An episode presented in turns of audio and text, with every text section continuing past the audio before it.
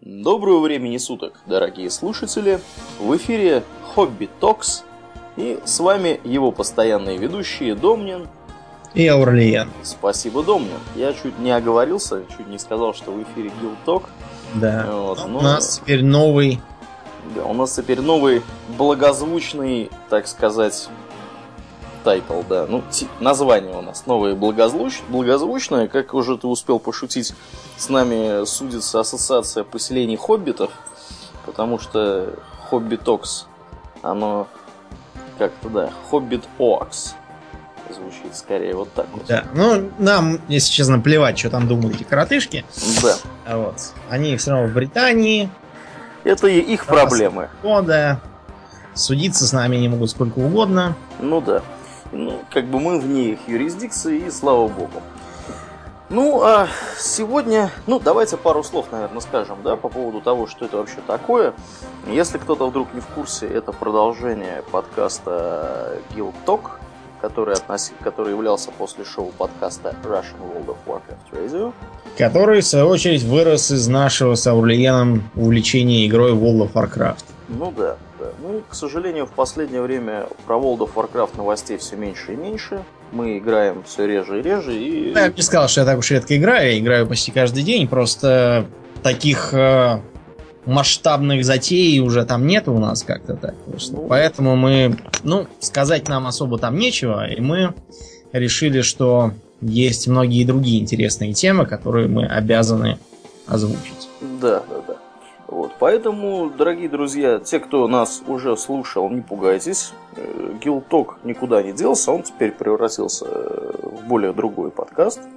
Вот, при, при том, что подача информации будет та же самая абсолютно, и формат будет тот же самый. И, наверное, периодичность сохранится. То есть примерно раз в две недели мы постараемся записываться. Может быть, будет чаще, может быть, будет реже.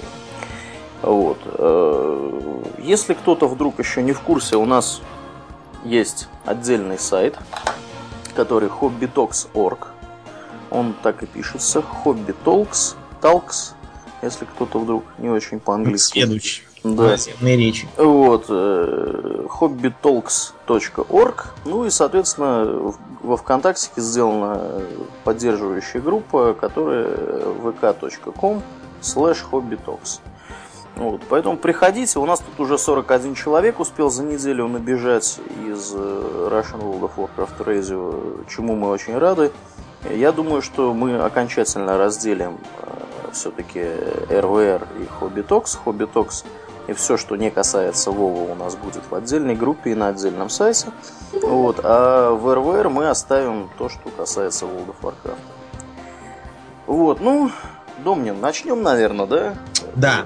Информационную, Сегодня, сказать, часть. Да, наша тема это феодализм, рыцарство и замки.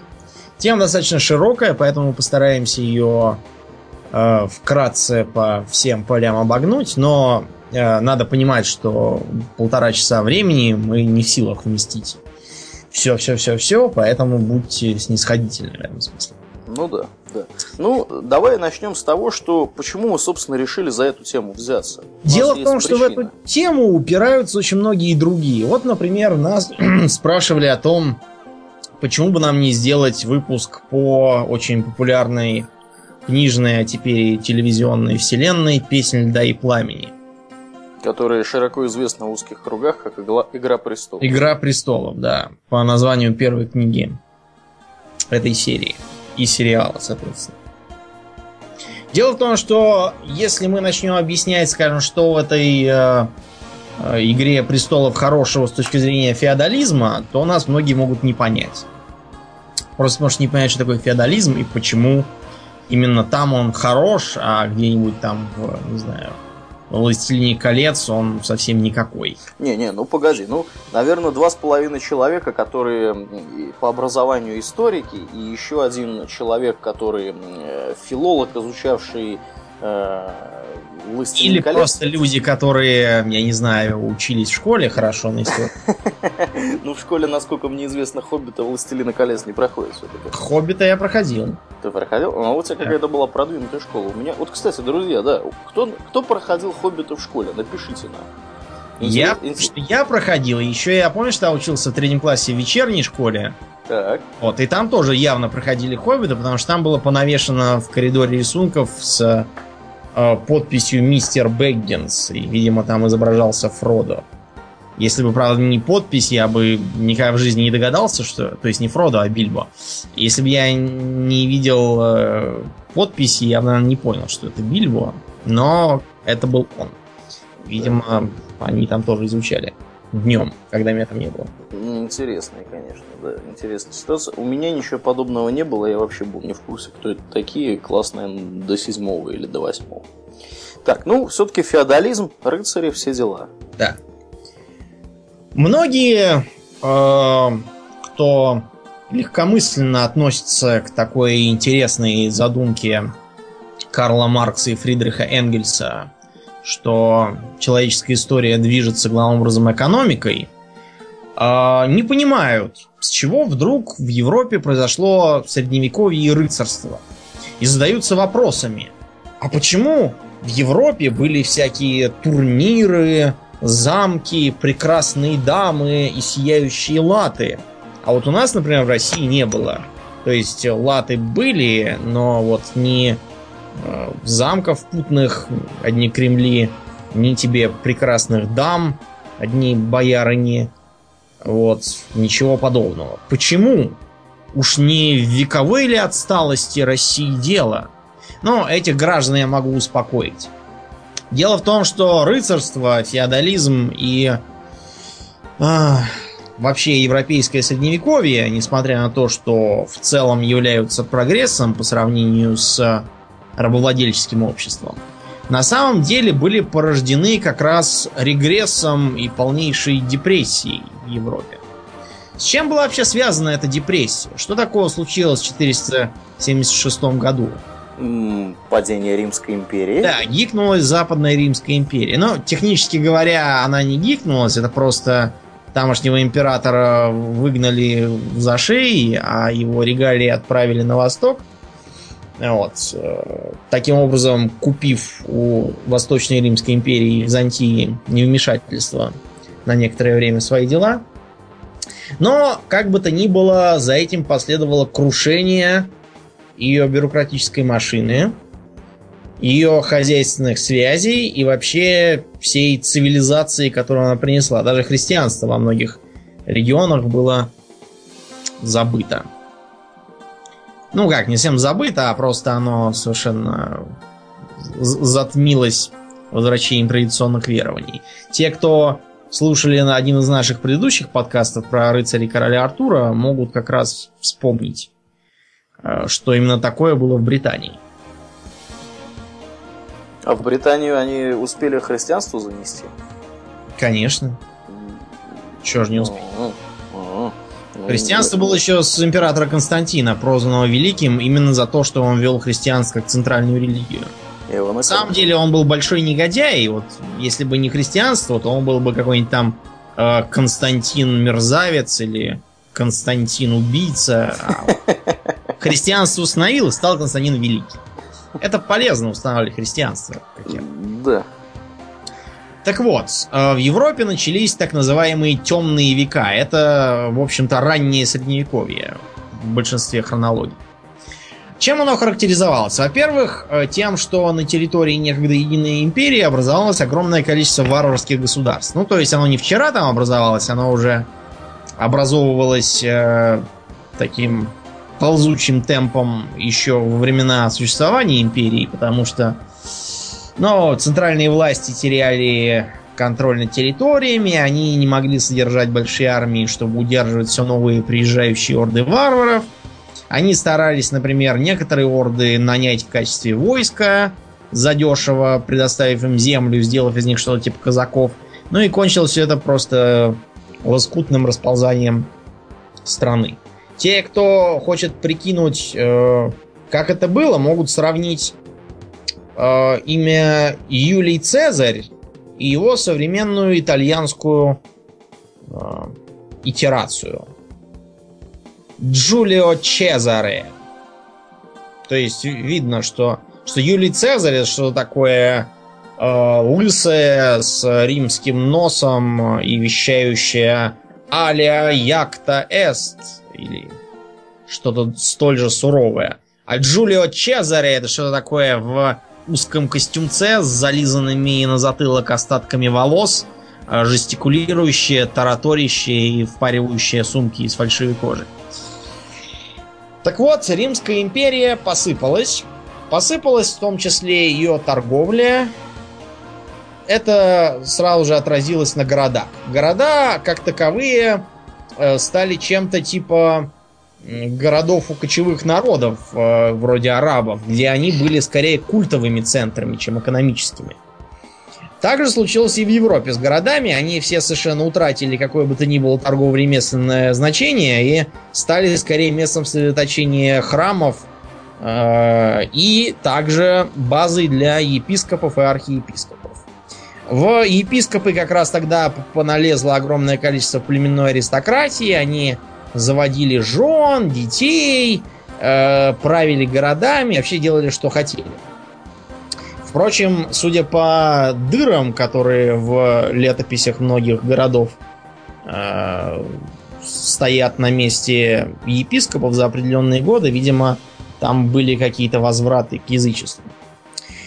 Вся солидная аристократия, короли там всякие и прочие, переехали из городов в свои поместья. Поместья, как правило, сохранившие еще с римских времен бывшие латифундии, в которых рабы трудились на на плантации. А, для племенной э, структуры довольно странно понимание рабства в классическом смысле. То есть э, то, что у них было как рабы, это называется фраль. Вот английское слово thrall, оно как раз поэтому. Э, вождь бывший орков из Варкрафта именно потому называется траллом, потому что он был рабом в детстве. Эван, как? Фралли отличается от раба тем, что он скорее такой э, бесплатный работник, чем собственность. То есть он должен на тебя горбатиться либо всю жизнь, либо по истечении, там, до истечения определенного срока. Но ты, например, не можешь его убить, там, или продать куда-нибудь, или купить. Ты можешь его захватить. Ты можешь его купить сразу после захвата, но вот так, чтобы он у тебя там 5 лет прожил, ты его куда-то продал, такого нельзя было сделать. Поэтому классическое рабовладение тоже полетело к чертям. Вместо него стало складываться из уже появившейся в Риме системы колоната, то есть когда рабам выдавался участок, и они облагались продналогом таким. Вот. Все, что сверх продналога, они могли оставлять себе. Из этого начала формироваться крепостная система. Формировалась она в разных странах по-разному. То есть, например, в Скандинавии крепостное право не сложилось практически никак. В Скандинавии никогда не играло большой роли сельское хозяйство по той простой причине, что там, во-первых, холодно, во-вторых, камень. На нем ничего не растет.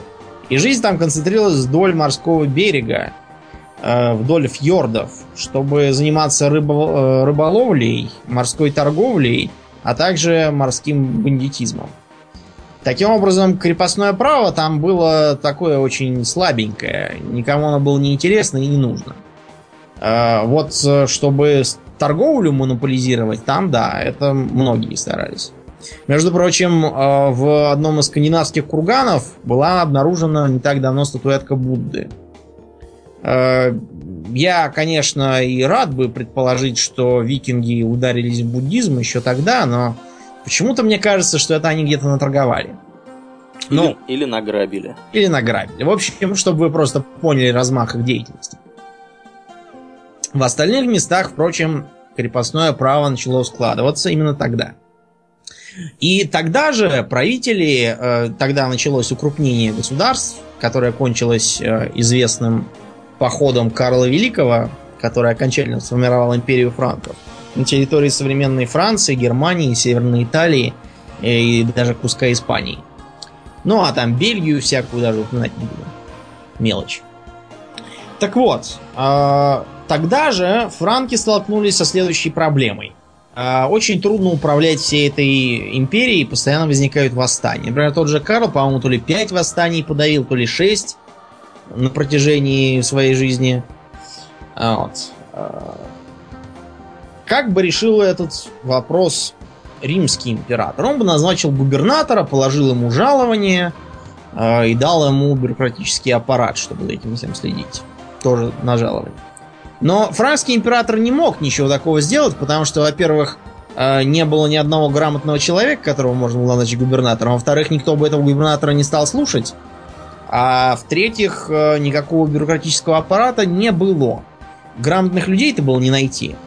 Не то, что там чиновников.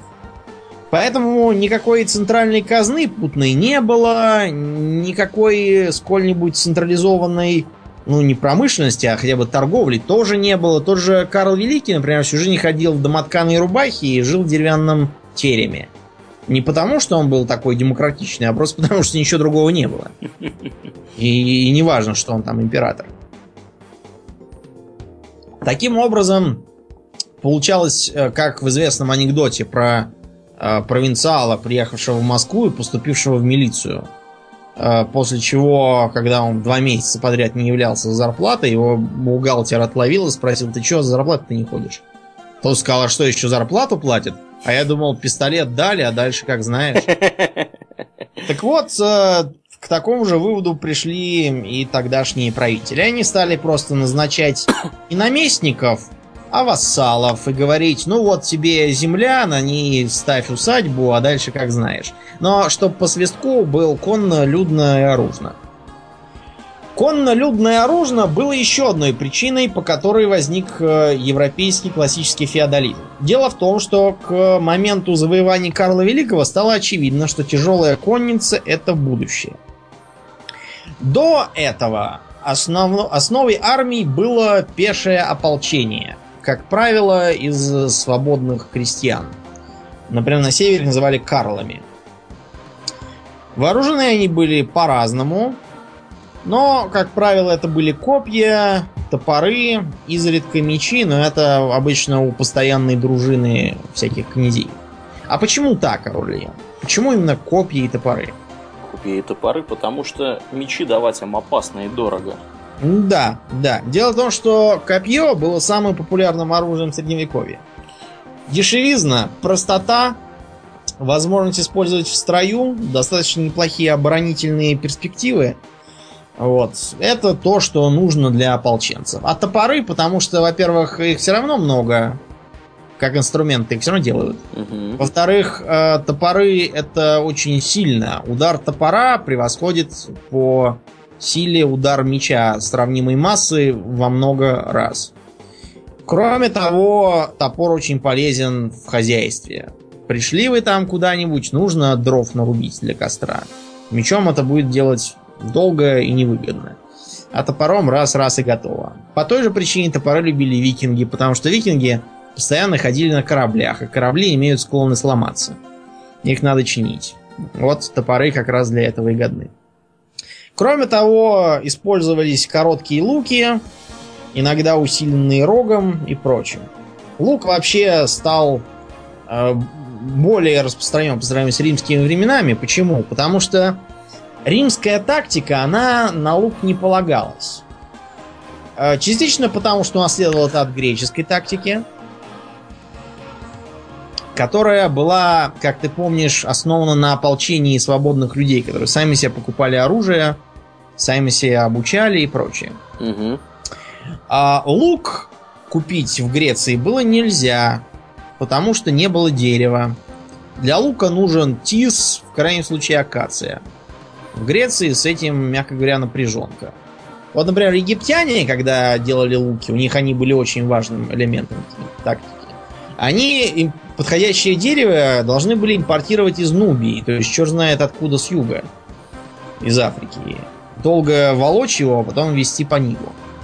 Греки поначалу ничего такого сделать не могли, а к тому времени, как у них развилась торговля, они уже имели сложившуюся тактику и централизованно переучить э, людей, которые сами себя обучают и сами себя покупают, нельзя. Это могли бы сделать спартанцы, но для спартанцев лук же это какое-то бабье оружие. Ну, спартанцы да. должны орать э, «This is Sparta!» и ломиться со щитами, копьями и короткими мечами. А в Европе лук, вот да, пошел, потому что много дерева. Кроме того, э, луки все равно использовались для охоты. Вот, так что почему бы их не, не взять с собой на войну. Тем не менее, в 7 веке в Западную Европу распространились шпо, э, не шпоры, а стремена. Почему это так важно? Зачем вообще нужны стремена, Урлиен? Стремена нужны, чтобы лошадь куда-то ехала. Ну, технически ехать-то можно и без нее, этому, э, э, этому пример, скажем, гитайры Александра Македонского и вообще парфянская кавалерия там всякая. Но проблема в том, что в таком случае лошадь можно использовать очень ограниченно. Во-первых, слишком быстро ехать нельзя. Во-вторых, нельзя прыгать через препятствия, потому что отобьет всю задницу. Нельзя же не пристать на стременах, ничего. Ты должен а, крепко держать лошадь ногами, и все толчки будут переходить тебе как раз вдоль позвоночника. Это да. Вот. Поэтому, например, в Римской империи считался очень красивым мужик с толстыми мускулистыми ногами. Потому что это значило, что он ездит на лошади, а значит он богатый и крутой. Так вот, стремена решают эту проблему, а еще они решают проблему боя лошадью не на лошади, а именно лошадью. То есть не ехать, э, там, допустим, стреляя из лука или метая дротики, или стараясь рубящим ударом снести кому-нибудь голову мечом, а именно ехать так, чтобы удар твоей пики наносился с силой лошади. Вот это проблема, потому что без стремян и хорошо сделанного седла ты просто вылетишь оттуда, и на этом бой для тебя закончится. Э, кроме того, сколь-нибудь э, серьезный серьезный бросок конями, чтобы они разогнались хорошенько и стоптали, он тоже без стремян довольно неудобен, потому что ты должен вместо того, чтобы э, шпорами его подгонять, ты должен крепко держать ногами. В общем, э, стремена дали совершенно невообразимые перспективы конницы. И армия франков Карла Великого как раз на нее и полагалась. Это стало началом рыцарства. Впрочем, а, на таких классических рыцарей воины Карла Великого были не очень похожи. Дело в том, что они носили главным образом кожаную броню.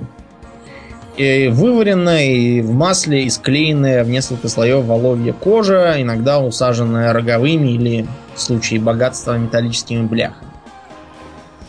Э, на голову надевался шлем, довольно примитивный, потому что он делал как клепанный на ребрах такой вот клепанный на э, реберный каркас. Так назывался ребровым шлемом.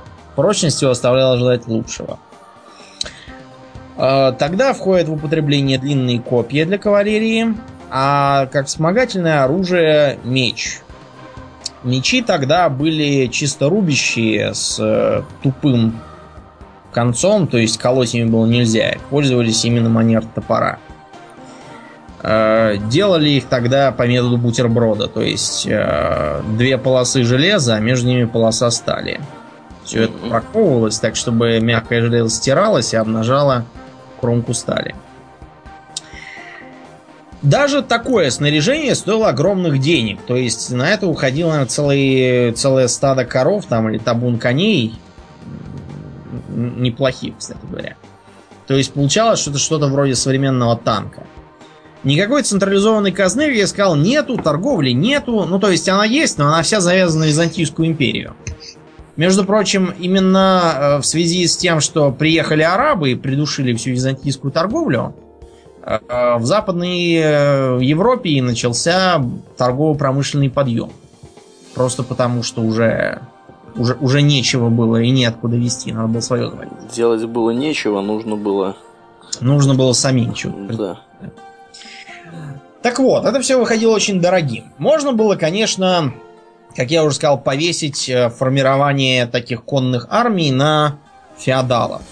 Проблема в том, что э, феодал сам не мог справиться с дарованным ему крупным участком земли, и должен был выдавать ее феодалам поменьше. Так сложилась феодальная пирамида. Наверху ее стоит, разумеется, король там или император, первый рыцарь в стране. Ниже него на ступень идет кто? Ниже короля. Герцог. Герцог идет обычно, да. Герцоги это потомки племенной аристократии. То есть до короля они дотягивают совсем чуть-чуть. От предков им достались обширные владения, герцогства. Как правило, современные области в Европе, исторические, имею всякие там Бургундии, Нормандии и прочее, это герцогство и есть. Угу. Причем, надо сказать здесь следующее. Вот та терминология, которая оперирует Домнин, она является общепризнанной э, для, скажем так, французов и англичан, более или менее. Потому что, скажем, в других да, частях Европы, в той же самой России, все это называлось по-другому. Более того, не то, что там России. В Германии, например, было совершенно свои фишки. В Германии была, например, такая вещь, как министериал. Это как бы рыцари, и даже весьма серьезные рыцари с замками там и прочим, но при этом они крепостные.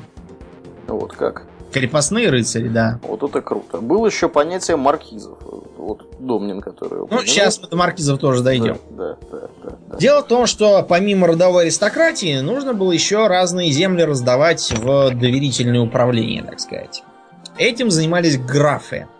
Граф, он же конт, э, он же эрл, э, это английское словцо, которое они взяли у, у приезжавших к ним викингов. У викингов это ярл. Э, у нас он Александр Невский бился с Ярлом Бюргером, говорят. С Бюргером. Да. Так вот, э, это наместник. Это человек, который не имел земель никаких, но ему их даровал король в обмен на то, что он будет смотреть за порядком. Э, маркиз, он же Маркграф, это пограничный граф, потому что Марк это пограничная область. Угу. Помнишь в Диабло, откуда происходил покойник король Леорик? Какой-то там Вестмарк. Вестмарк, да, да. Вот Марк это оно и есть. Это пограничная область. Вестмарк это западное, западное приграничье. Ну, соответственно, если мы вспомним того же Толкиена, да, у него Рохан тоже назывался, внутри себя они называли его Марк, если я не ну ошибаюсь. Вот. Потому что это была граница как бы владений людей. Да, человеческого мира. По крайней мере, такого западно-человеческого. Западно-человеческого. Ну, на самом деле, ну да, да, западно-человеческого. Какой у нас был самый знаменитый Маркграф? Маркграф? Маркграф, Маркграф. Маркграф Роланд. Я знаю только ландграфа одного. Я тоже пропинаю одного ландграфа. Марграф мне что-то на ум не пришел. Да, это уже более поздние вещи из Священной Римской империи. Так вот, Маркграф был Роланд. Тот самый, который был помощником короля Карла Великого, с которым он ходил вовсе ни на каких не на мавров, как написано в сказке, а вовсе даже на басков, которые, хотя и христиане, но от мавров отличаются минимально. Сидят в горах. Так, такие же бородатые, такие, да? да, в горах бородатые и буйные. Между прочим, капитан Шарль Д'Артаньян, а также вся его шатия-братья, они все гасконцы, а гаскони это баски есть этнические. Понаехали в Париж, устроились в ФСБ. Понаехали и пляшут. Так вот, э, да, Роланд как раз славен таким идеалом рыцарства, который погибает, обороняя тылы своего короля, и когда там король приходит на помощь, там уже Роланд смертельно ранен. Часто бывало так, что марграф Маркиз даже старше по званию, чем, собственно, обычный граф. Ну, потому что в пограничных провинциях-то дела обычно серьезнее, чем просто так. А маркизу, марграфу полагался часто заместитель. Потом эти заместители переехали вообще на графов. Заместитель это виконт. Французское слово, означающее вице-граф. Э, виконт потом мутировал в самостоятельное дворянское звание. Чуть ниже графа, но выше барона. Графы, разумеется, тоже у них было не 10 рук, и в сутках у них было 24 часа, а не 48, не 72. Поэтому они часть своих владений тоже должны были отдавать кому-то под э, зоркое око. Баронам. Барон это человек, получающий землю не от короля, а от другого феодала. От герцога ли, от графа ли, неважно. Герцоги же тоже не могли справиться со всем герцогством, оно большое обычно. И они назначали там баронов. Барон ставил замок. Как правило, барон был таким э, более приземленным рыцарем, то есть никаких там особых э, куртуазностей и придворных этикетов. Все просто такой бородатый мужик, постоянно в доспехах, все время там разъезжает дозором, много ест, много пьет, крут в суждениях. Этот стереотипный образ барона, в общем-то, недалек от истины. Бароны собирали у себя дружину, из которой потом сформировался, собственно, рыцарь. То есть э, конный тяжеловооруженный воин, как правило, состоящий у кого-то там в бригаде. Э, иногда бывало так, что крупные бароны давали некоторым из своих рыцарей свои небольшие наделы, чтобы они поставили там башенку или усадьбу. Такие назывались шатленами. Но это уже более редкий и мелкий вариант. В самом низу пирамиды стоят однощитные рыцари. То есть рыцарь, у которого ничего кроме щита со своим гербом нету. Который работает за еду в буквальном смысле. Э, потому что, напоминаю, экономика развалилась, и все перешло на натуральный режим. Э, на баронов и других товарищей. Так выглядела феодальная пирамида. Замки. Как я уже сказал, рыцари уехали из городов и поселились в загородных усадьбах. Что, кстати, интересно, они почему-то поначалу не селились в какой-то конкретной усадьбе, а жили попеременно то в одной, то в другой, подъедая там запасы. А все потому, что безопаснее было ездить самому, чем посылать э, подводы за припасами. Подводы ограбят, а вот тебя самого попробуй ограбить. Мечом огребешь сразу. Из этих усадьб стали развиваться замки. Типичный э, замок из сказок выглядит так. Э, посреди чистого поля стоит э, здоровенный замок. Э, к нему не ведет почему-то ни одной дороги никогда. Э, э, и живет он неизвестно за счет чего, потому что вокруг не то, что там ни деревень, ни полей, ничего нету. Питается он, не знаю, на вертолете приводит, видимо. Или ангелы посылают. Так вот, настоящий замок формировался немного не так. Как я уже сказал, средневековье было временем упадка, временем неспокойным, Соседние феодалы постоянно ссорились из-за земель. Вассалы норовили восстать против сеньоров.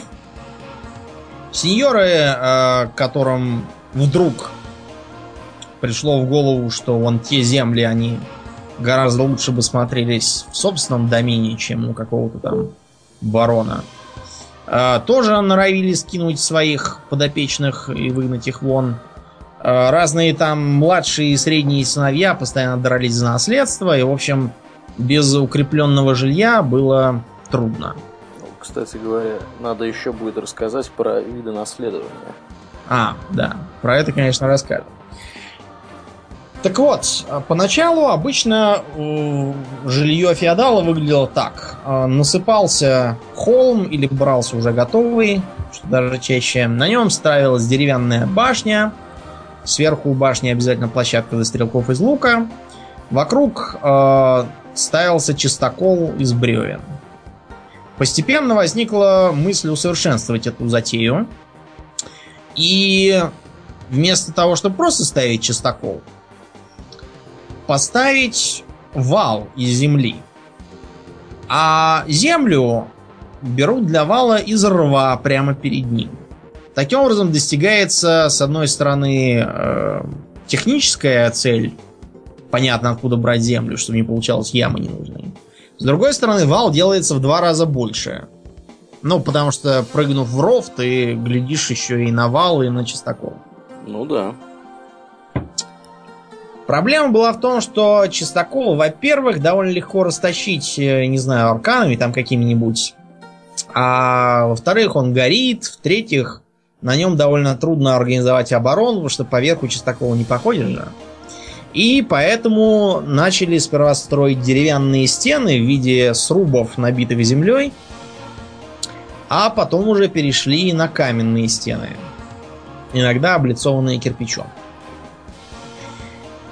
Впрочем, до этого времени э, уже появились разные другие идеи. Например, никаких замков в чистом поле никто не ставил. Тем более без дорог. Это вообще бессмысленно.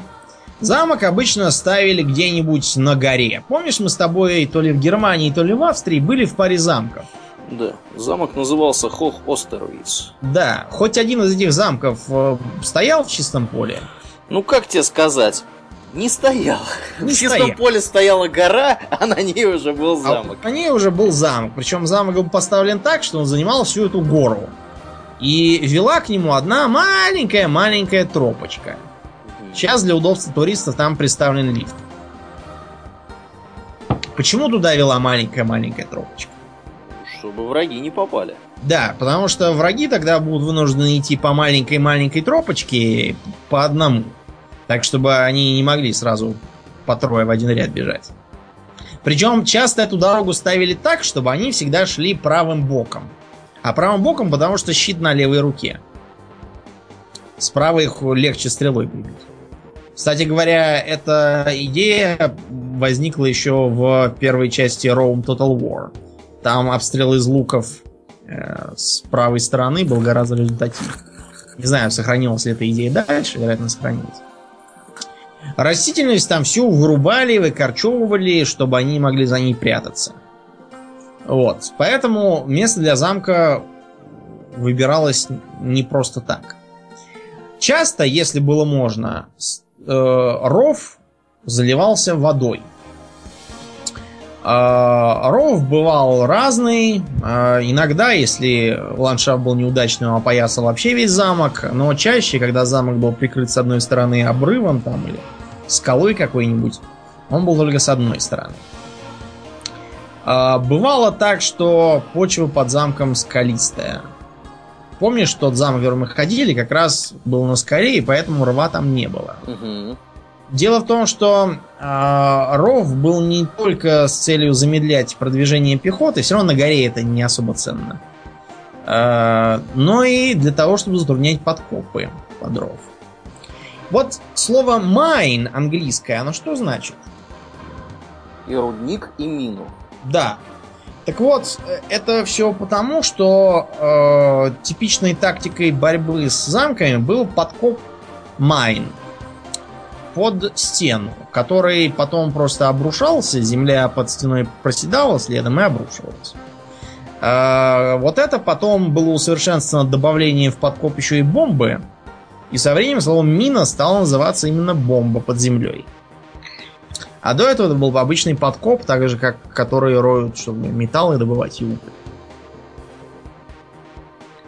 Через ров был перекинут мост. Поначалу мост был постоянный, но такой, чтобы его можно было легко разобрать из бревен. А потом додумывались и до подъемного моста. Это мы все видели в разных там книжках. А Для особо толстых рвов делался такой мост, который частью стоит на месте, а вот та часть, которая у э, ворот, поднимается и убирается туда. И закрывает собой ворота, что ценно.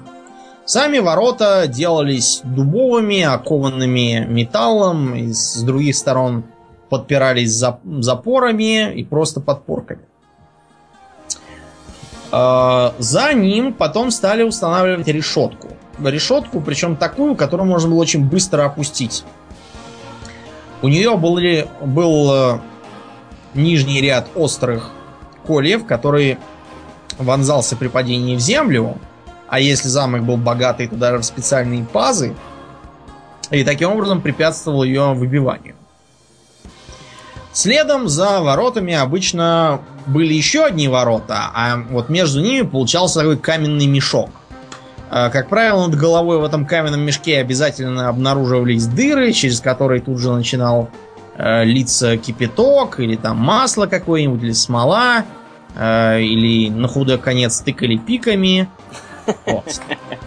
То, что по-английски называется murder hole, буквально дыра убийства.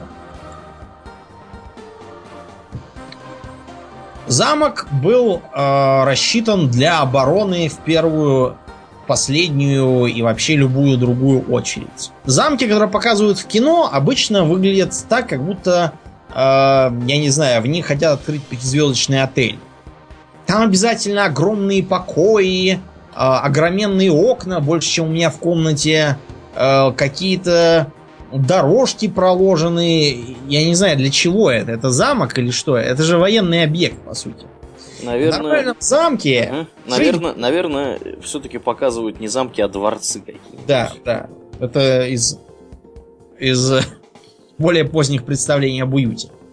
Жить в замке было плохо, потому что это военный объект.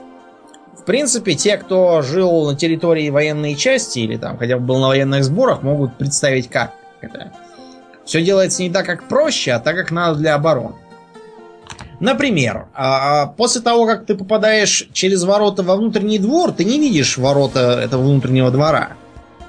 Нужно обходить этот двор из, с противоположной стороны, только это будут ворота. Делается специально для того, чтобы... Лучники успели перестрелять да. всех, кто будет бежать да. к этим воротам. Именно.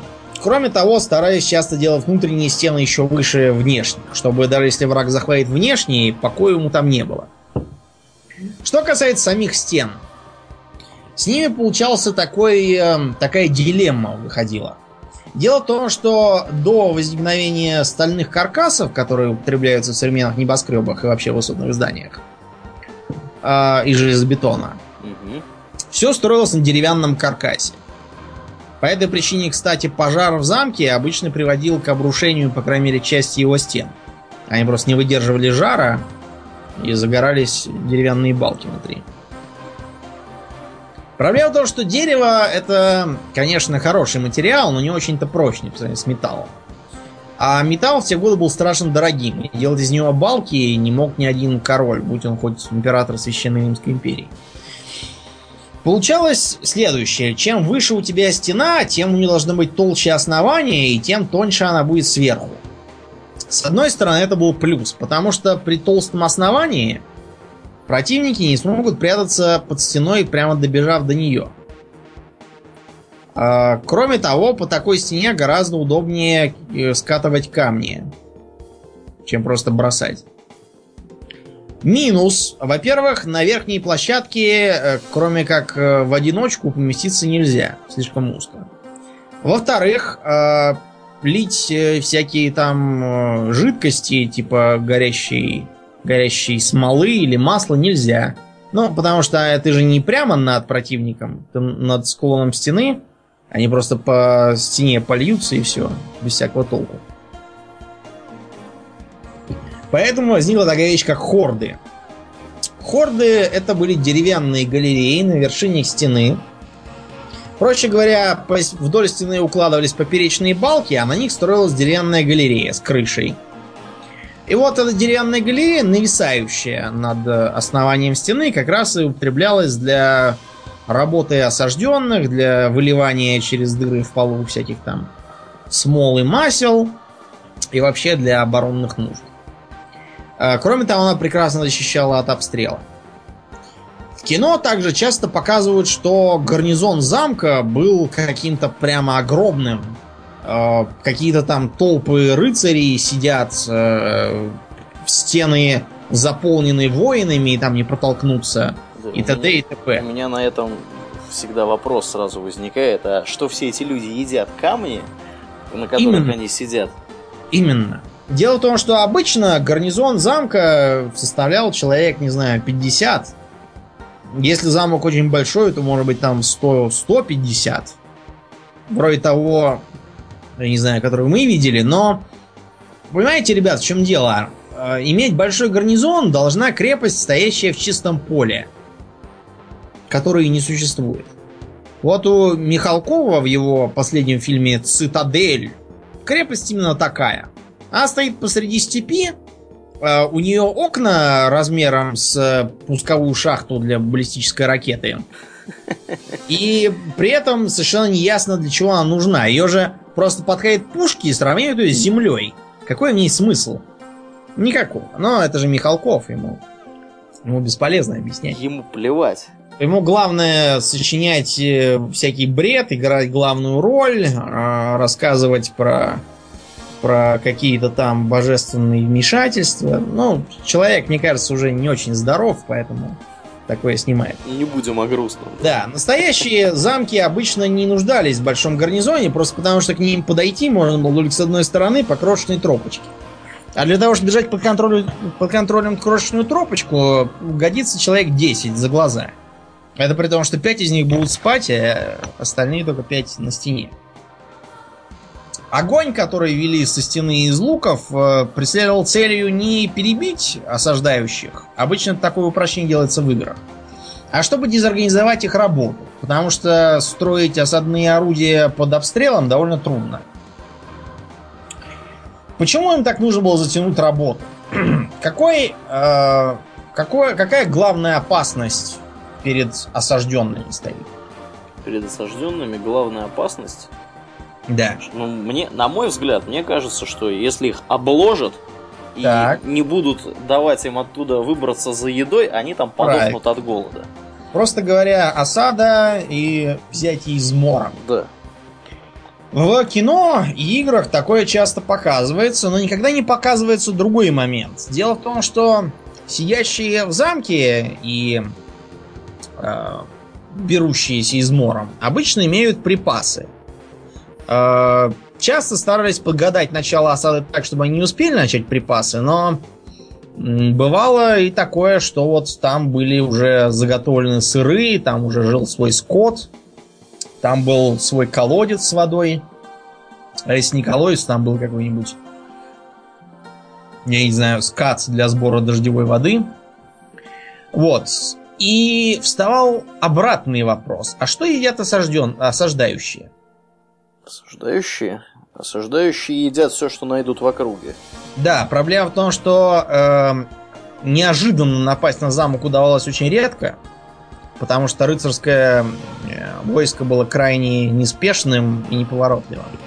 И поэтому обычно осажденные загодя про это знали и успевали все, что было ценного в окружающих деревнях, э, скот, запасы, зерно, сыр – бочки с сельдью там какой-нибудь, все утащить к себе. То, что утащить не удавалось, а равные сами деревни, просто сжигали к чертям. После чего э, вся задача осажденных заключалась в том, чтобы просидеть до зимы.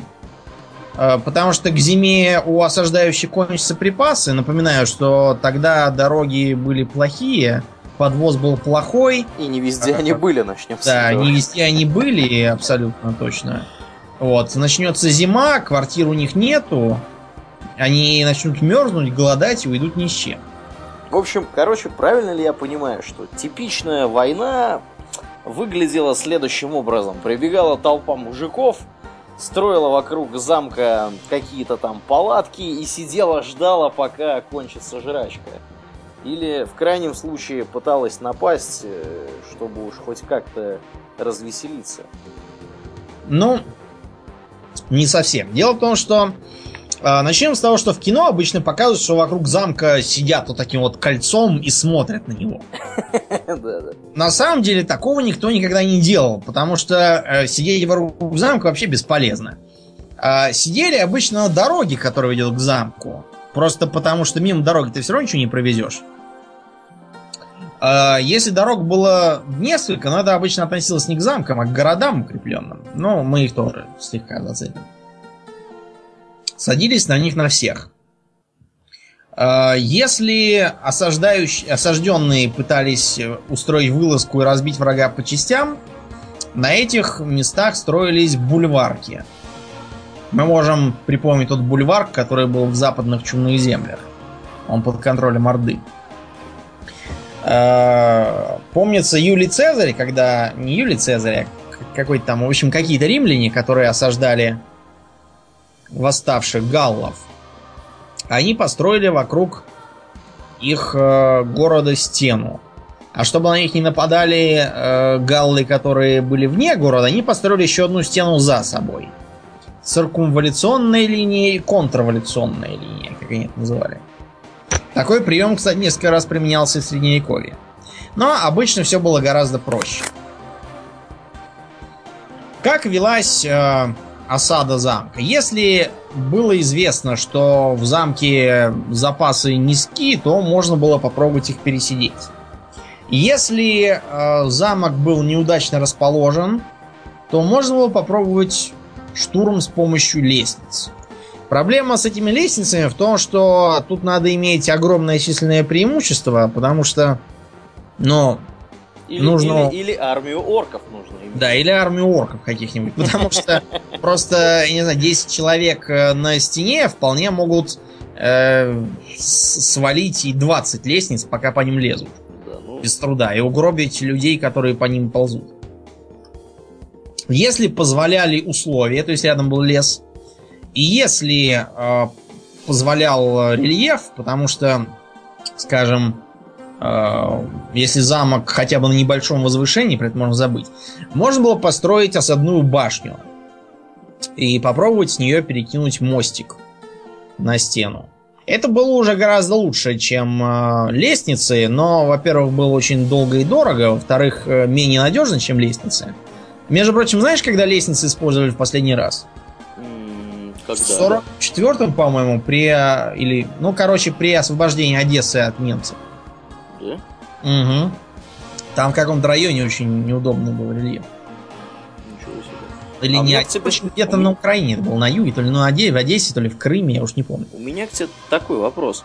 А не проще ли было построить что-то типа перемещ... пере... передвижного сарая так. и подкатить таран под этим сараем. Да, очень можно. Это называлось коты, черепахи, ну, много было названий.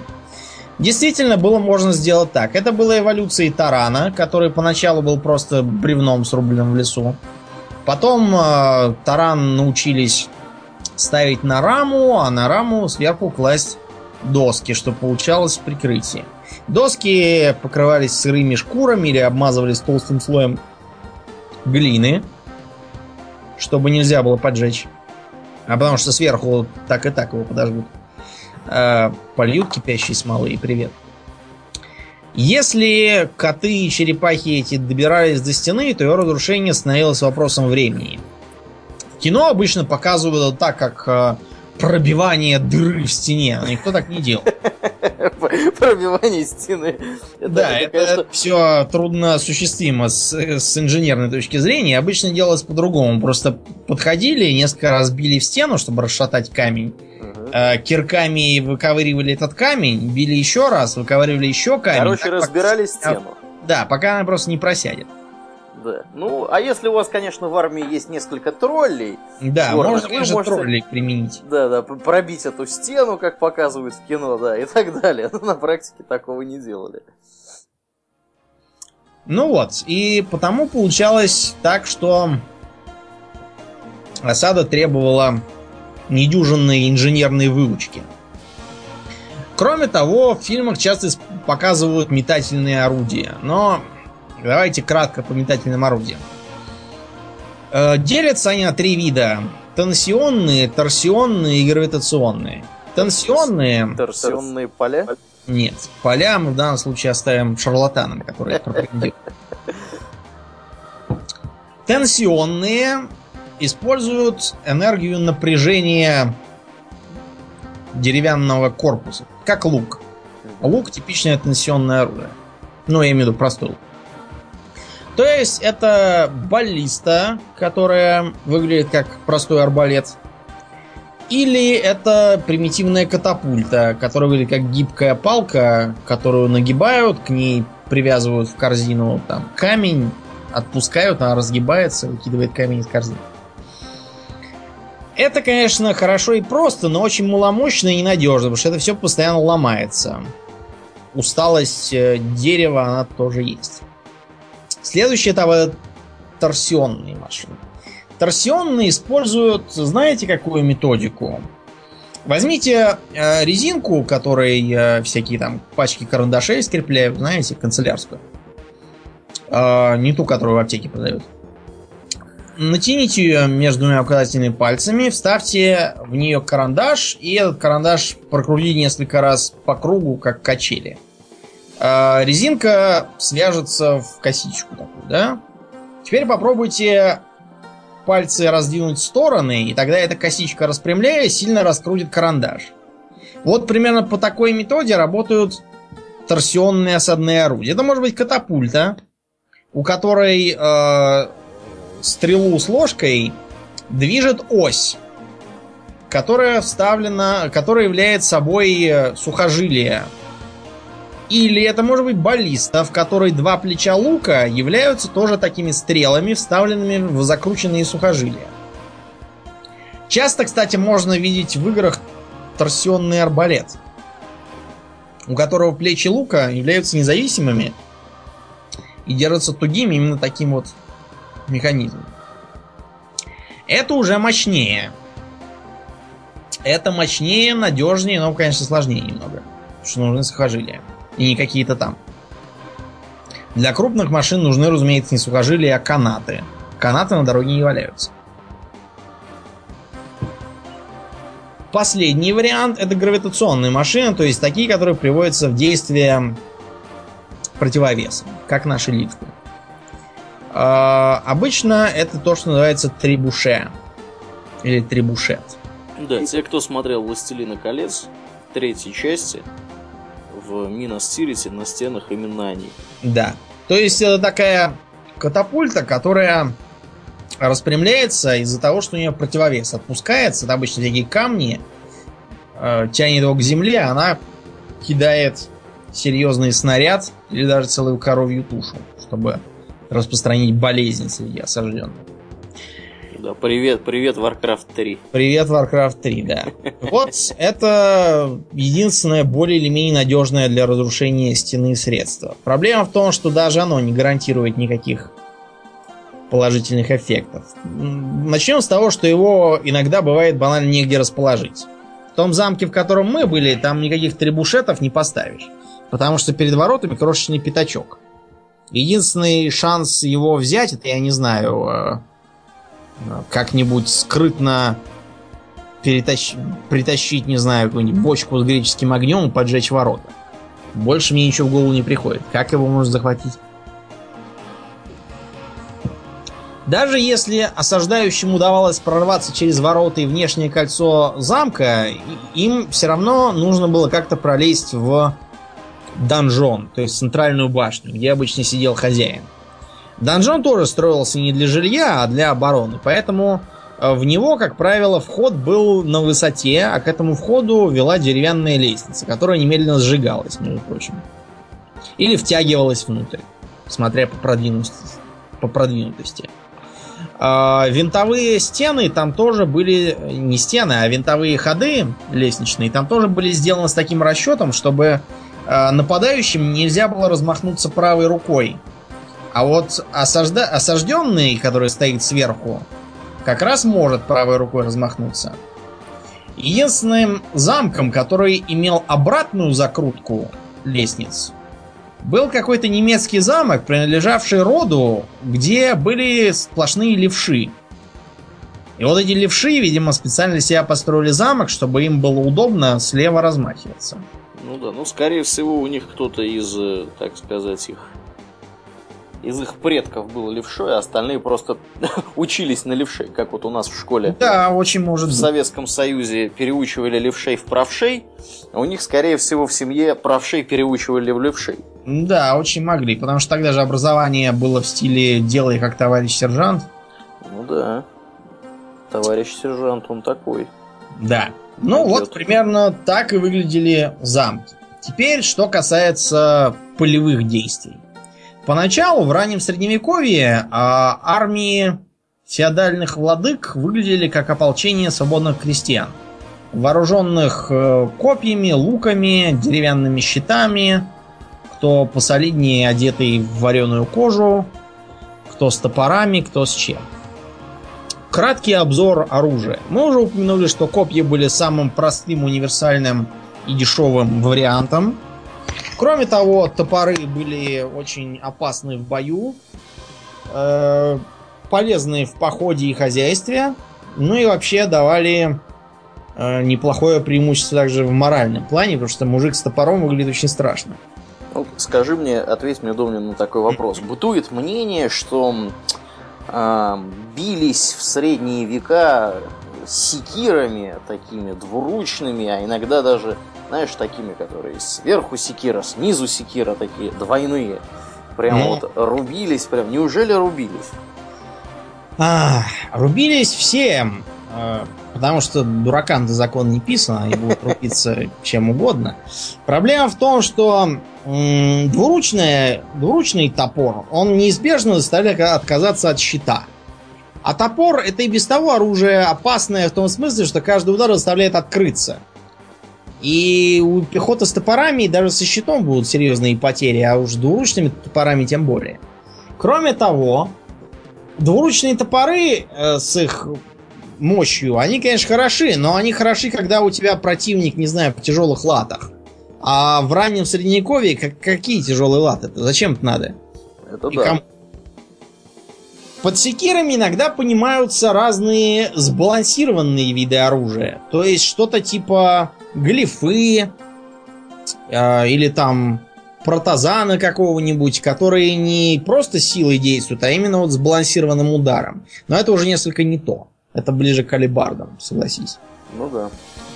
Дальше идут булавы. С булавами ситуация следующая. В Европе они никогда не были особенно популярны. Э, простейшие доказательства. Посмотрите на то, как называются ударные виды оружия в англоязычных, ну, короче, в ролевых играх. Все равно в русскоязычных ролевых играх раз-два я общался. Там будут бесконечные Club, Spiked Club, Maze, Spiked Maze, Morgan Star и все. Дело просто в том, что они никогда особо не понимали ничего в этом оружии. Это оружие степное, кочевое. Поэтому оно было популярно в основном у нас, татаро-монголов и арабов. Мы поэтому знаем в нем толк. У нас куча всяких названий для них. Чем хороши булавы? Во-первых, дешевизна. На них годится самый дрянной металл, ему же не надо держать заточку. Ну да. Во-вторых, против булавы не помогает кольчуга и вообще ничего, кроме э, жесткой брони. Просто потому, что кольчугу ты, конечно, не пропустит, но тебе будет не легче от того, что тебя вдарили палицей по ребрам. Кроме того, булава очень хорошо против щита. Она в нем не застревает, в отличие от топора или меча. Она его дробит, а если не дробит щит, то она дробит руку. Ну да. За ним.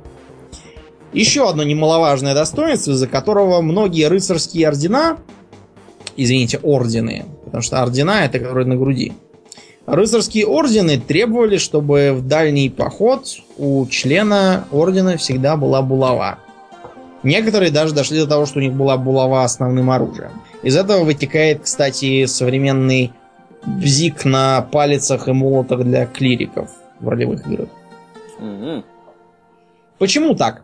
Зачем нужна булава в дальнем походе? Булава в дальнем походе?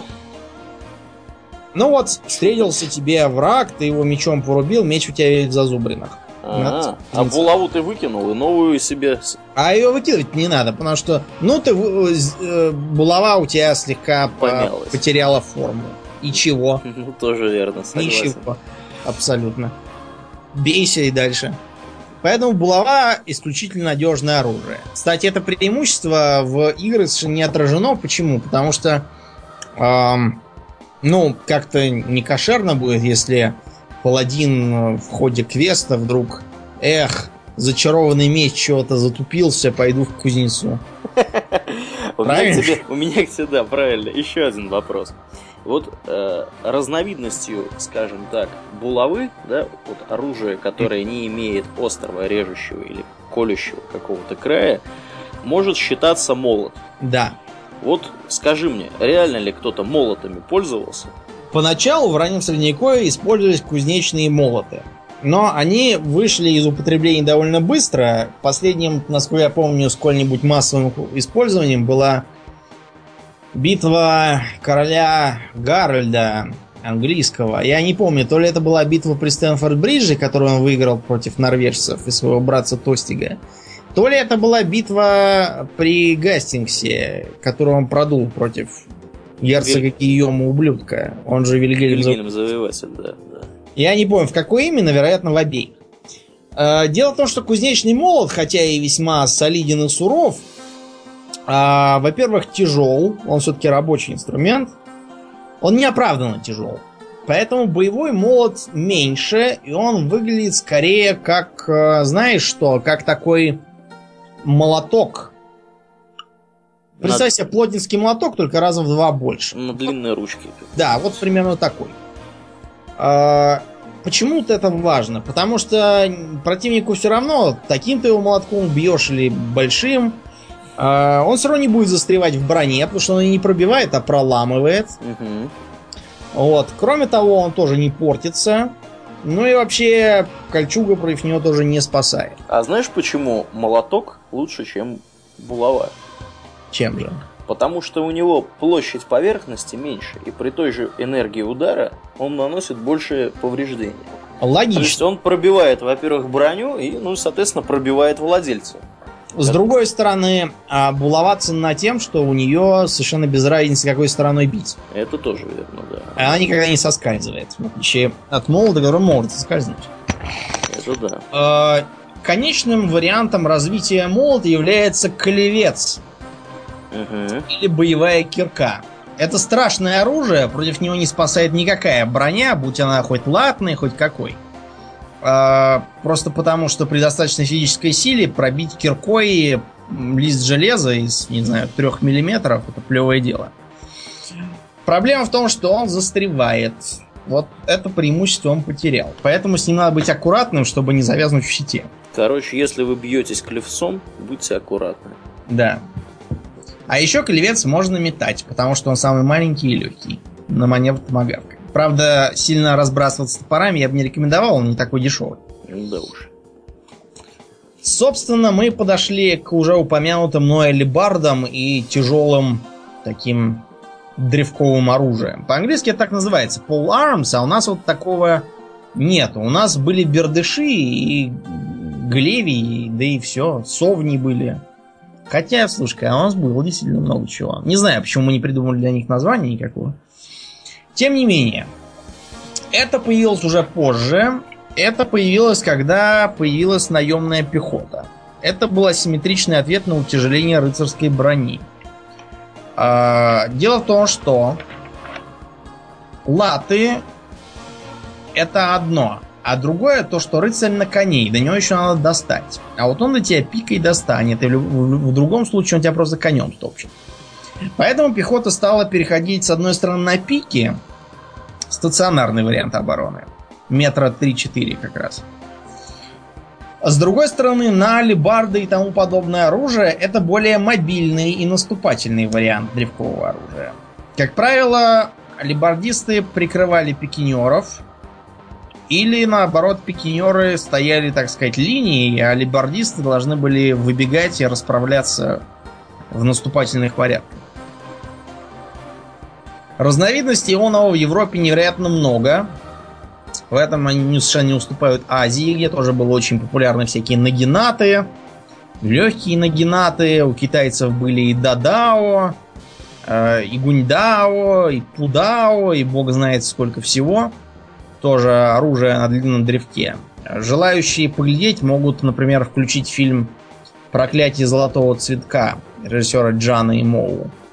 Там вот очень хорошо показано действие Пудао. Дао, кстати, это что, палка, нет? Дао, нет, Дао это меч. Меч? О, Только это, это Дао. Да. Не Дао, который Да. путь, а Да. Дао, который меч. Мгм, мгм. Это просто меч, причем для китайца Дао это такой меч э, рубящий. Типа фальшиона или тесака. М-м. А меч такой похожий на европейский, то есть со стрием, такой более-менее узкий, с гардой, э, обоюдоострый, это тян. Вот. Его, кстати, чаще показывают в фильмах, чем Дао. Тем не менее, тем не менее, мечи к тому времени тоже эволюционировали. Поначалу меч был, э, как у викингов обычно изображается, то есть такой с тупым э, концом, совершенно непривычный для колющих ударов, который рубит. Это э, пришлось изменить, когда широкое употребление началось у кольчуг. Кольчугу разрубить труднее, чем проткнуть или пробить. Поэтому у мечей появляется острие. А, со временем они начинают разделяться по специализации. Появляются чисто рубящие мечи типа фальшиона. А, который... Что, что для них характерно, да? Фальшион это что-то типа такого мачете, только меч с, ну, с гардой там. Вот. Тяжелый тесак, который использовался в эпоху Столетней войны. Ну, с широким лезвием, да, он такой? Да, такой с, с расширяющимся к концу даже лезвием. Угу. Чтобы им хорошенько можно было рубануть. Оружие пехотное. Оружие профессиональных английских лучников. Были мечи колющие, например, такая вещь, как кончар у поляков. Чисто колющий меч, который употреблялся тяжелой кавалерией, а потом и гусарами, чтобы бить в сочленение доспеха латного. А на Западе эту же роль играл эсток. Это четырехгранный такой длинный меч. Появились пехотные двуручные мечи. Эспадоны, не путать с эспадронами. Эспадрон это что типа сабли. Угу. А, также это свайхандеры и биденхандеры. А у шотландцев какой двуручный меч? АК. Клеймора? Конечно. Естественно. Ну, я еще туда вылетел из головы. У шотландцев, кстати, интересно то, что они э, даже знать у них вооружалась часто двуручными мечами и шла в пешем порядке. В Медивале, кстати, это второму хорошо отражено. Связано это было с тем, что в горах там особо на конях не поедешь, поэтому они так вот любили. Можно было порубиться. В остальной Европе, да, они старались профессиональную пехоту вооружать, потому что это было оружие очень дорогое, трудное в использовании, но страшное для прорыва копийного строя. Да, ну и плюс требовало физической силы. Да, немало и немало физической силы, конечно. Хотя, так как в кино им никто не пользовался, никто там не размахивал над головой. Обычно им работали более как понизу. Потому что голова это хорошо, но кишки выпустить тоже можно. А, вариацией на тему был фламберг, пламенеющий меч, который имел волнистую, волнистый клинок. И поэтому рвал всех клочья. Это, так, так сказать, макроверсия пилообразной заточки дамасских сабель. Тем не менее, у кавалерии двуручные мечи прижиться не могли по той причине, что они слишком разбалансируют всадника. Они использовали мечи бастарды, то есть полутораручные мечи. Я раза три уже видел какие-то странные байки про то, что э, бастард оружие подлое, недостойное дворянина, потому так называется. Но э, я, я не знаю, кто это придумал. Видимо, кто-то, кто э, в школе учил английский и решил, что он теперь очень умный. А, дело в том, что меч бастард означает меч гибрида. Бастард это гибрида в первую очередь, а во вторую очередь только ублюдок. Так вот, э, меч гибрид, он как раз потому, что он полутораручный. Можно драться в конном строю одной рукой, срубая репы с проносящихся мимо врагов. А с другой стороны, можно, спешившись, держать его обеими руками и рубиться, чтобы извлечь преимущество из своей тяжелой брони. То есть он более тяжелый, чем обычный меч, но... Но легче и короче, чем цвайхандер, конечно. Да, да, Что-то среднее. Понятно. У цвайхандеров, между прочим, часто даже была фальш-рукоять. То есть у них нижняя часть клинка не затачивала, за нее можно было держаться. Mm-hmm. Эту фишку можно насмотреться в сериях, э, в играх серии Elder Scrolls, между прочим. Там у них оранжевые, э, не оранжевые, а железные двуручные мечи обычно выглядят именно так. Луки и дистанционное оружие. Поначалу э, лук был популярен, как я уже сказал, но с развитием всяких там кольчуг, щитов и прочего он начал сдавать позиции по качеству. И даже я помню, что то ли Эдуард Исповедник, то ли какой-то другой Эдуард, короче, ранний какой-то английский король. Английские короли, да. Да, вообще запретил эти луки считать за оружие. Сказал, с лучниками не приходить в войско. Да, вот так и сказал. То есть просто те, кто приходил с лучниками, им говорили, этот не считается, и все. Вас обсмеют, если вы придете с лучниками. Да. В общем, получалась неприятная картина, и все стали переходить на арбалеты как более мощные. Кроме того, арбалет имеет ту ценную фишку, что он удобнее. приклад, механизм заряжания. Нормально можно взять прицел, не надо там ничего, ни руку держать у уха, ни другую руку держать в напряжении э, с луком. Просто взял как ружье и выстрелил. Но, как назло, у валлийцев, а потом это проникло и к шотландцам, появился длинный лук. Лук почти в рост человека, ну, в рост человека того времени, маленького. Который бил дальше, чем арбалет, который бил так же сильно, как арбалет, ну, может, чуть-чуть-чуть послабее, но зато он бил гораздо чаще. Пять стрел в минуту это норма для длинного.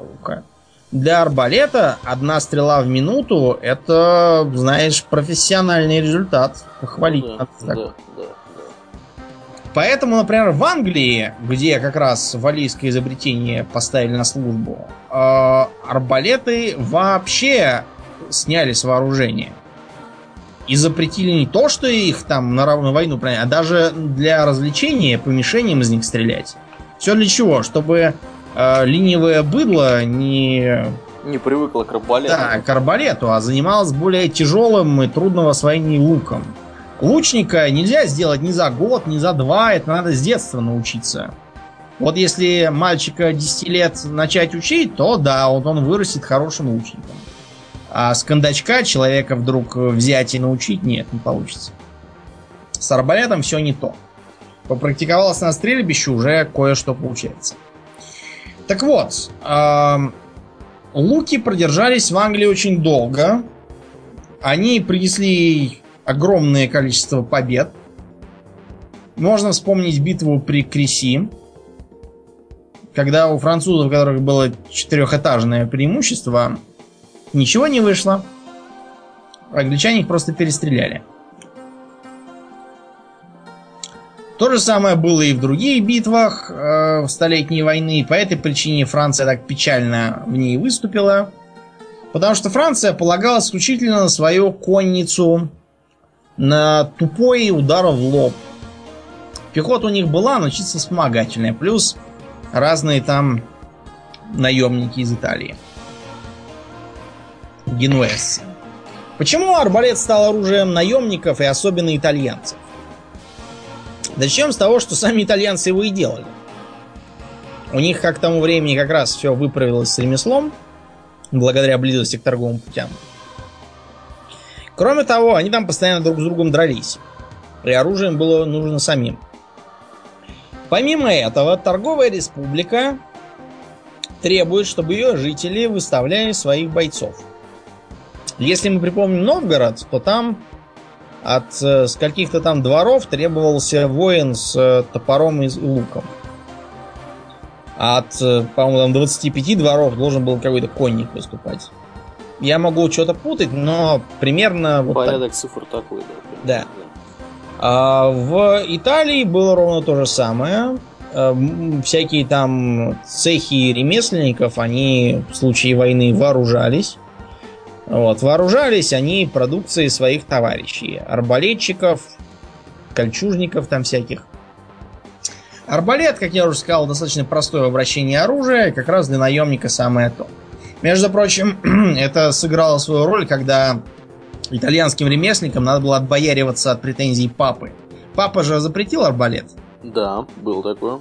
Вот. Но, правда, он запретил его в отношении как бы христиан. Да, то есть э, сарацинов можно было стрелять Крест, и дальше. Да, язычников можно и дальше стрелять. Вот. А поэтому на все претензии ремесленники говорили, что А.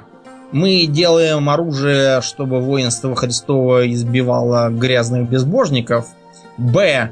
Если какие-то там из наших арбалетов попадают в руки наемников и косят честных христиан, то это не к нам претензия, а к наемникам, которые суть сброд и безбожники. Кроме того, э, в средние века было огромное количество религиозных войн на почве ересей. Сейчас ересь считают за что-то такое прогрессивное, то есть э, поминаются обычно Джордану Бруно, доказывавший круглую землю, Галилей там всякие и прочие. Но это было уже, бог знает, в какие времена, уже когда позднее средневековье было оно уже на закате. А в раннее и, и высокое средневековье ересь был нечто другое. Это, ну, короче, вот как сейчас ходят сектанты и спрашивают, вы верите в Иисуса? А я им всегда отвечаю, вы верите в Сидхартху Гаутаму? Они тут же начинают корчить рожи и убегать. Ну, просто никто не говорил, что Будду звали Сидхарта Гаутама. А вот, они не знают. Вот примерно такие же ереси были и тогда. В принципе, про 99% из них мы могли бы ничего не узнать. Потому что это была обычная мелочь в стиле всяких там, э, я не знаю, анастасийцев, э, последователей святого Виссариона. Ну, знаете, такой гаишник бывший. Он отрастил себе бороду и патлы, как у Христа, и теперь изображает э, святого Виссариона. Если бы не святые отцы. Святые отцы э, очень любили э, сражаться с этими самыми сектантами на форумах. Но так как форумов тогда еще не было за отсутствием интернета и вообще электричества, а, они вместо этого строчили книги на эту тему. Вот, например, эм, Иоанн Дамаскин, я так понял, из Димашка был, из Дамаска в Сирии. А, он написал книгу «Источник знания», в которой была целая глава о ересях вкратце. И там, по-моему, 103 разных секты написаны. Например, а, карпократиане учат совершать всякое бесстыдство и всякое греховное дело, втайне сделав изображение Иисуса, Павла, Гомера и Пифагора, Карпократ кадил и поклонялся им. Афиты славят змея и его считают за Христа, а естественную змею, присмыкающуюся, хранят в каком-то ящике – а, еще какие-то валисии, приходящих к ним и пользующихся у ним гостеприимством, оскопляют. А, не ходите к валисиям в гости никогда. И, наконец, эфнофроны принимают всякую астрономию и астрологию. Я, я надеюсь, что хотя бы физику и химию они не принимают вместе с астрономией.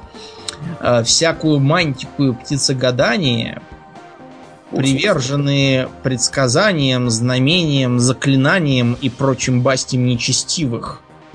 А э, финалом э, мерзости ереси для меня являются пипузиане – Пипузиане? Главным образом, потому что их э, название уже вселяет в меня полнейший ужас. Пипузиане. Эти пипузиане, оказывается, обожествляют какой-то запустевший город Пипузу и считают его Иерусалимом. Проще говоря, они прибежали в какой-то там мертвый город, поселились там э, и стали заводить, ну, как обычные сектанты, э, свое общество там завели. Короче, э, секты и ереси это одно и то же. И иногда, вы знаете, я думаю, что неплохо бы завести какую-нибудь святую инквизицию тут, чтобы разогнать бесконечных проповедников. Вот. Впрочем, были религиозные войны посильнее. Например, ересь альбегойцев, разведшаяся в Южной Франции касательно, а, а конкретно в Тулузе, она была даже, я бы сказал, альтернативой католической церкви. Поэтому ее беспощадно вырезали и всех там убили. Тоже вокруг Тулузы. Между прочим, в игре Medieval 2 Total War Тулуза один из городов, в который можно ходить крестовым походом. И он и как. Именно поэтому. Но время шло, и рыцарство приближало к закату. Обычно считается, что рыцарей погубил порох. Это все, конечно, ерунда. Начнем с того, что порох появился еще во время Столетней войны. Причем появился не в смысле научного открытия, а в смысле вполне себе действующих пушек. Когда Жанна Дарк там рубилась э, в рыцарских латах, пушки уже вовсю полили по стенам и войскам. И никакие рыцари не от, от этого не вымерли. Более того, рыцари не вымерли в 16 веке, когда была война Алой и Белой Розы. Те, кто желает к ней приобщиться, могут попробовать поиграть в игру War of the Roses от издательства Paradox, известного. Это чисто сетевая рубилка в рыцарском антураже. Как раз той самой войны. Во время которой, кстати, творил сэр Томас Мэлори, написавший книжку про короля Артура. Дело в том, что рыцари даже, я бы сказал, использовали этот самый порох. Все сказки про то, что они отвергали его, говоря, что это гнусное и не рыцарское оружие, это отражение прежних э, возмущений на тему арбалетов э, и прочего. Когда действительно арбалеты тоже призывали запретить под предлогом того, что это оружие делает грязного смерда равным благородному сеньору. С огнестрельным оружием такого не получилось, потому что время-то уже было другое. Все уже понимали, что и появились наемные армии, благородные сеньоры уже слегка утратили свой ореол благородства. Так вот, пистолеты, например, были сделаны специально для рыцарей. Почему? Потому что рыцарь не мог пользоваться тогдашней аркибузой. Она большая и требует двух рук и желательно упора в землю, а на коне не попользуешься. Пистолет же требует только одной руки нажать указательного пальца. Поподробнее о раннем средневековом огнестрельном оружии.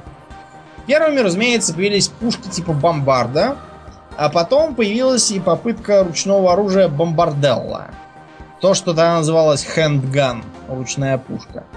Выглядело это как э, небольшое полено, к которому приделана маленькая пушечка калибром миллиметров 40.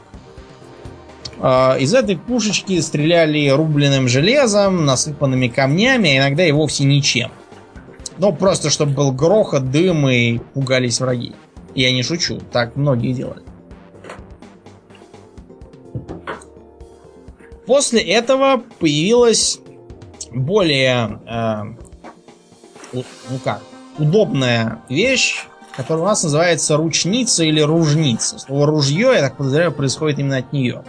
Это тоже такая маленькая пушечка, только у нее не полено привязано, а сзади такой деревянный шест, за который ее держит. Она действительно стреляла недалеко, метров на 30 прицельная дальность. Чтобы из нее выстрелить, надо быть здоровым дядей, потому что она дает сильную отдачу. Нужен порох, да, но зато, в отличие от лука, из нее и арба... Э, ну, арбалета, в принципе, тоже. В общем, из нее может стрелять любой дурак. Целиться особо не надо к э, рубленым свинцом. Да, главное вот, направить в сторону противника. Да, главное, что ее сделать может любой кузнец, абсолютно любой. Не надо быть ни мастером лучных дел, ничего. Главное, деревенский кузнец. Умеешь э, ковать медные кувшины, ну и все, и достаточно. Впервые это оружие было массово принято во время гусинских, гуситских войн. Когда... Гусинских войн. Нет, не гуси... нет. К опальному олигарху Гусинскому никакого отношения не имеет. И отношение к богослову Яну Гусу, который выступал против пороков католической церкви, был за это сожжен. Да, ну и заодно ввел в боевое, так сказать, применение тактику построения повозок кругом. Да, Вагенбург. Вагенбург. Построение повозок кругом, которое потом, кстати, часто использовали еще запорожцы. Они тоже повозки кругом ставили? Да, а чё ж нет. О, ну, сами запорожцы, знаешь, чумаки. То есть купцы, которые возили соль с моря в Киев, из Киева всякие припасы награбленные mm-hmm. на море. Они ехали повозками, в случае нападения татар или других казаков, просто строились в круг и оборонялись. Сами казаки, которые тоже должны были с собой обоз вести, питаться надо чем-то. Плюс нужен порох, припасы, это все-таки уже не средние века. Тоже сейчас такое используют. В игре огнем и мечом Mountain Blade, это независимо от Дон к Mountain Blade, можно как раз поиграть за казака, или за поляка, или за татарина, или за шведа, или за московита. Очень хорошо поиграть можно. И с Вагенбургом тоже попользоваться. Так вот, а, после того, как э, восстание на тему того, что Ян Гус был убит подлыми попами за правду, расползлось. Гуситы как раз использовали из-за своих вагенбургов огонь из вот этих вот ручниц. После этого ручницы были усовершенствованы до аркебуз. Аркебуз это уже нечто похожее на современное ружье, только вместо прикладывания чуть типа рукояти. И вот она уже имела нормальный ствол, из которого стреляли пулей. Сразу же э, на это получилась реакция в виде утяжеления брони. Например, э, стали делать такие нагрудники, которые не имели ребристой поверхности, чтобы противостоять удару меча или топора, а наоборот имели такой клин спереди. Чтобы отскакивало пуля. Да, чтобы от, как бы от ребра отскакивало. Ну, как танк Т-34. Вот такой же. Угу. Доспехи стали планировать вот с тем же самым, э, с той же идеологией, чтобы был косой угол попадания пуль. Это называлось тапуль. И шлемы поэтому тоже стали такими вытянутыми вперед, конусом. С забралом. Аркибузы тут же пошли в применение у профессиональной пехоты. По той причине, что в отличие от арбалетов, они еще и грохотали, пугали лошадей и самих рыцарей тоже пугали. А заряжать аркибузу было непросто, но это окупалось добавочным действием, поскольку пуля из аркибузы прошивала то, что арбалетный болт не мог сделать. Разумеется, арбалет был метче, но, понимаете, это все ценно на состязаниях в стрельбе. А на войне гораздо ценнее то, что залп э, мушкет... Э, а, аркебузиров валит нападающих рыцарей, а не то, что там, там попадут. А, между прочим, арбалетчики на войне тоже никуда не попадали, потому что там надо стрелять быстро и скорее, скорее, пока они до нас не доехали. Да, в сторону противника. Да, раз. никто там не будет стоять и ждать.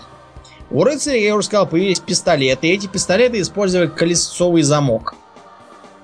Колесовый, в отличие от фитильного, который при э, нажатии на спуск придвигал к полке с порохом тлеющий фитилек, Использовал заводной механизм типа наших зажигалок. Чирк-чирк. Таких вот. Mm-hmm. Mm-hmm. А, проблема была в том, кстати, это было единственное изобретение Леонардо да Винчи, которое еще при его жизни пошло в ход. Вот. Люди любят друг друга убивать. Вот так вот, да. Проблема была в том, что хотя это, конечно, было очень удобно, ну, нажал на курок и опа, выстрелил. Никаких тебе фитилей не надо, наконец, самое то. Проблема была в том, что, во-первых, это надо было заводить ключиком, как заводную игрушку. Ключик в ППХ потерять легче легкого. А, во-вторых, он, выстрелов через 15-20, начинал засоряться гарью и давать сбой. Надо было его разбирать и прочищать. А, руки для этого должны расти из правильного места, а не из того, из которого у рыцарей обычно растут. Кроме того, это все очень дорого. Дорого, потому что тонкую механику Китай тогда не мог всем присылать за 3 копейки. Это делали всякие итальянцы и немцы, часовщики. А у них запросы были ого-го. Да у них и сейчас ого-го сказать по Да, правде. откровенно говоря, особенно швейцарцы. Да уж. Так вот, это не могло послужить само по себе причиной гибели рыцарей. Э, рыцари стали менять тактику, они стали вооружаться сами пистолетами и даже карабинами, укороченными ружьями. Это когда появились более компактные мушкеты. Мушкет представлял собой утяжеленную версию аркебула с нормальным прикладом. Он обычно стрелялся с подпорки, потому что был тяжел, но при этом он имел калибр э, почти артиллерийский, вплоть до 20 мм, и валил на скаку лошадь. Ого! В битве при Павии, когда французское рыцарство ринулось на испанских наемников, оно было побито самым позорным образом. Перестреляно. Да, потому что мушкетеры их всех расстреляли. Там были разные другие еще причины, но мушкетеры это самые известные. А, кстати, мушкетеры, которые в средневековье вот это, они не те, которые Д'Артаньян. Насколько я помню, Д'Артаньян мушкеты не стрелял. Он бегал. А потому, что да. капитан Шарль Д'Артаньян был командиром роты королевских мушкетеров. Э, то есть, просто говоря, э, охраной короля. Людовика XIV он был. И служил он кардиналом Мазарини. Э, в книжке он, разумеется, служит Людовику XIII, правда, в той же роли и является противником кардинала Ришелье. Почему-то. Неизвестно почему. Единственное основание для этого в том, что мушкетеры, я уже сказал, были приезжими гасконцами, э, ходили по Парижу, беспредельничали, убивали людей, вламывались в дома, э, хватали баб за всякие места, а гвардейцы кардинала Ришелье выполняли функции городской полиции. И по этой причине регулярно должны были с ними разбираться. Так что, между прочим, Ришелье был еще очень, очень, очень хороший. Очень даже неплох, да, да, поддерживал порядок. По сравнению с... А мушкетерами их называли просто потому, что как бы мушкет это было такое прогрессивное оружие, типа, типа элита. Мушкет это модно. Точно так же, как потом гренадерами называли людей, которые гранат вообще не видали. Просто потому, что гренадеры были элитными частями. Вот. Что погубило рыцарей? Начнем с того, что изменилась экономическая обстановка. Рыцари со своим натуральным хозяйством стали устаревать. Например, некий рыцарь э, решил, я не знаю, съездить в крестовый поход. Проблема в том, что денег у него нет. У него есть э, древесина, кирпичи, окорока, э, солонина, яйца, хлеб, но нельзя же с собой потащить целый поезд из повозок с хлебом и окороками, чтобы платить за ночлег в тавернах и за проезд на кораблях по морю, правильно? Ну да. Надо как будто брать деньги. Деньги у рыцарей не берутся ниоткуда. Они никакие там не помещики, как таковые, они воины, которые живут с живут паразитизмом, можно сказать. Можно пойти в ближайший город, который уже вырос и перестал быть чисто культовым местом. Там можно попробовать занять долг у евреев. Под 50% годовых. После таких процентов проще этих евреев повесить на воротах и забыть. А, можно взять в долг у ломбардов. Ломбарды, если кто не в курсе, это такая национальность в Ломбардии, Северная Италия. А, они давали деньги под залог земель. Проблема в том, что так как они их давали, э, откровенно говоря, было проще им просто подарить эти земли и забыть. И не возиться. Потому что в итоге кончилось бы именно этим. Можно было попросить взаймы у видных горожан, купцов, ремесленников и прочих. Они бы их дали без процентов, потому что религия запрещает им брать проценты. Но они попросят у тебя какую-нибудь привилегию. Например, все они любят ловить рыбу, но Ваше сиятельство запрещает ловить рыбу в его реках. Так что вполне можно договориться так. Мы вам деньги, а вы нам право ловить рыбу. Рыцарю это нравилось, он подмахивал бумажку, получал деньги, думал, что заключил выгодную сделку и ехал себе. А потом он как-то вдруг обнаружил, что за деньги он распродал все свои права и привилегии, какие у него были. И получалось, что он сам в положении осажденного перед горожанами, которые все владеют, у них построена своя ратуша, которая совершенно без их, без его ведома дела и вершит. А, он отдал им право на налоги, на таможню, на все подряд. И возникает вопрос, зачем вообще нужен? Так вот, у тогдашних королей тоже возникал такой вопрос. Зачем мне вообще нужны эти люди? Они ничего не хотят делать, толку с них ноль. Воевать они по-новому уже тоже не очень-то умеют. Наемники гораздо приятнее, чем они. Ну и так вышло, что рыцари стали в основном сбиваться либо в наемную кавалерию, так называемые рейтары, Рейтары были, по сути, теми же самыми рыцарями, просто служившими не за еду на сеньора или там за землю, а за деньги наемным компаниям. Они пытались использовать, в общем-то, наработанную тактику, но, по сути дела, являлись анахронизмом. Слишком тяжелая броня, хотя ее сильно облегчили, избавившись от поножей, вместо них называли, надевали сапоги, наручи, вместо них надевались кожаные перчатки – Вместо закрытых шлемов появились открытые бургиньоты и марионы. А, все они были анахронизмом, поскольку их кони не были пригодны к маневренному бою. Сами они не очень-то хорошо ими управляли, по крайней мере, не настолько хорошо, э, как нормальная легкая кавалерия, типа татар крымских э, или казаков. Огнестрельное оружие, это, конечно, хорошо, но оно требовало серьезной дисциплины, потому что в идеале тактика должна была выглядеть так. К э, пикинерам они подъезжают, дают залп из пистолетов, потом дает залп из пистолетов вторая шеренга, потом третья, потом первая, которая успела перезарядиться. Это хорошо, но это все опять требует серьезной дисциплины. А с дисциплиной у них были проблемы.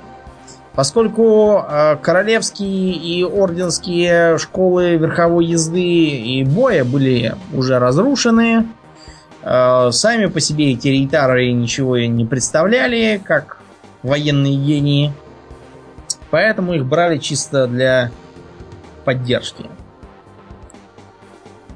Пехотная тактика выглядела как м- наступление баталий пикинеров при поддержке мушкетеров и алибардистов. Это были три самых главных вида наемных пехотинцев тогда. Со временем их стали объединять. Мушкетерам выдавались багинеты или байонеты, то есть вставляемые в дуло мушкета ножи. Прообраз современного штыка. Это было неэффективно и неуклюже, но продолжалось вплоть до реформ шведов. Шведы решили отказаться напрочь от брони, приказать кавалерии маневрировать и атаковать с фланга, забыть про копийный удар, э, пехоту вооружить легкими мушкетами, которые можно использовать без подпорки, пикинер вообще упразднить, положившись на штыки, приделываемые снизу кружьем, и опа! В течение почти 70 лет от шведов не было покоя никому в Северной Европе. Э, вот такой вот было, такой был эффект. А рыцари все, ушли. Потому что вместо их замков стали появляться современные для того времени крепости с более низкими, но более толстыми и устойчивыми для артиллерийского огня стенами – их э, земельные привилегии уже были никому не нужны, а их тактика боя отмерла. Сами рыцари ушли в совершенно другие области действий. Хотя многие из них оставались военными. Можно вспомнить испанских конкистадоров. Все эти Кортес и Писаро это все и есть э, переквалифицировавшиеся рыцари. С этим их можно только похвалить. Еще один краткий момент. Почему у нас в России не было ни замков, ничего подобного? А дело просто в том, что у нас не было такого упадка городов. Викинги называли нашу страну Гордарика, то есть страна городов буквально. А наша э, земля называлась сперва Киевской Русью, потом Московским государством. То есть э, никто же не может сказать, что Франция называлась когда-то Парижским королевством. В здравом уме никто бы ее так не назвал. А у нас города были центром всего. Это были религиозные центры. Это были центры торговли и ремесел. Это были центры военные, потому что князья всегда жили в городах. В центре города стоял Кремль, а сам город опоясывали стены. То есть город был чем-то типа большого замка, в котором еще и живут. Никогда у нас э, аристократия не уезжала в поместье и не жила там. Поэтому даже когда у нас возник э, особый класс служилых людей, которые получали поместья в обмен на обещание приходить конно-людно и оружно, это были не рыцари, это были дворяне в их московском государственном понимании, которые не возбухали, не плели никаких заговоров, не устраивали турниров, а вели себя тихо и мирно. Так это все у нас и покатилось, пока не влилось в общую историю 18 века, когда на смену средневековой пехоте пришла новая с мушкетами, штыками и легкой кавалерией.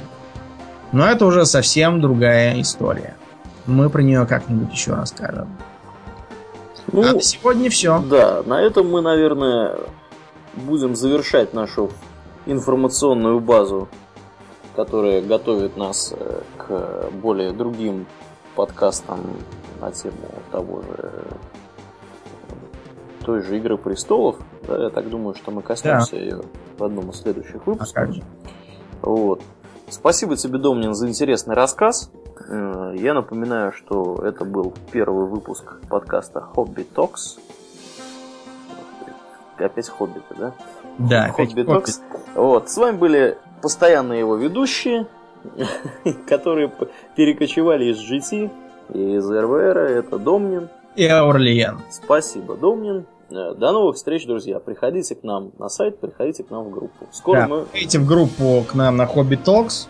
Да. Мы туда будем перетекать всеми по мере, по мере возрастания активности, так что там будет интересно. Да, вот тут задают вопрос, сразу ремарку сделаю э, небольшую. Будет ли в iTunes? В iTunes будет. Ждите ссылку.